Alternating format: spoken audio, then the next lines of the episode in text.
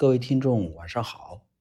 今天我们来探讨一下，行动前给自己留后路，好还是不好？那么这一话题呢，其实，呃，对我对我来说，我的答案是好。对于我来说，行动前给自己留一个后路，这是一个最基本的一条规则。因为我们在做什么事情的时候，总需要把自己将来遇到的一些事情提前设想一下。如果说结果对你来说不是特别好的时候，留条后路就特别有必要。如果说你做一件事情的时候没有去考虑过对自己的影响，一锤子买卖，那这个事情做完之后，想必你也收不到任何的利益。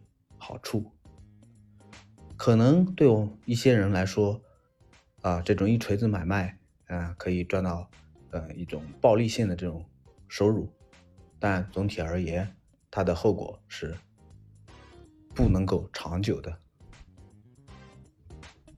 那关于这个观念呢，啊，为什么要给自己留一条后路？是担心第一次做不好，还是不想背负过多？他他人对自己的一些期许呢？那可能在嗯留后路的一些影响上面有不一样的那个认知。那么我们可能的一些优势可以大概简单一起沟通讨论一下。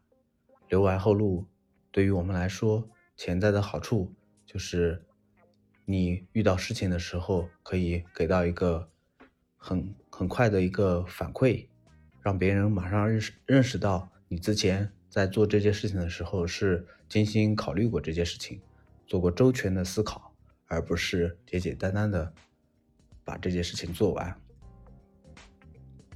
这也可以让我们在做事中磨练出自己全面性的思维，嗯，不至于因为嗯太过片面，让我们做一些事情嗯不够完美。那么潜在的风险是。这种顾前瞻前顾后的这种思虑方式，会让你往前做事的这种态度，会让你嗯绑住你的前进的步伐，让你没法嗯很快速的把这件事情做完。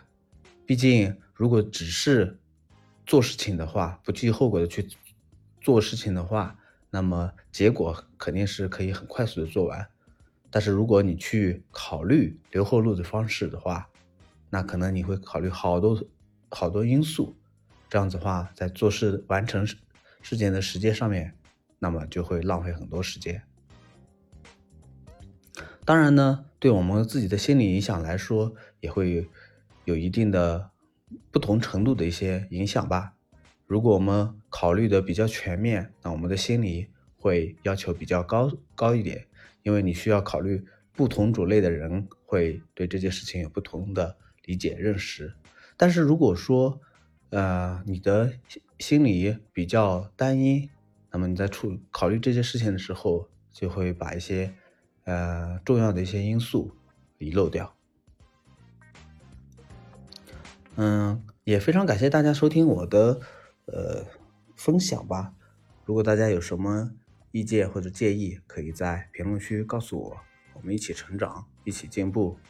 如果喜欢我的节目，一定要订阅本专辑，下期节目更精彩哦。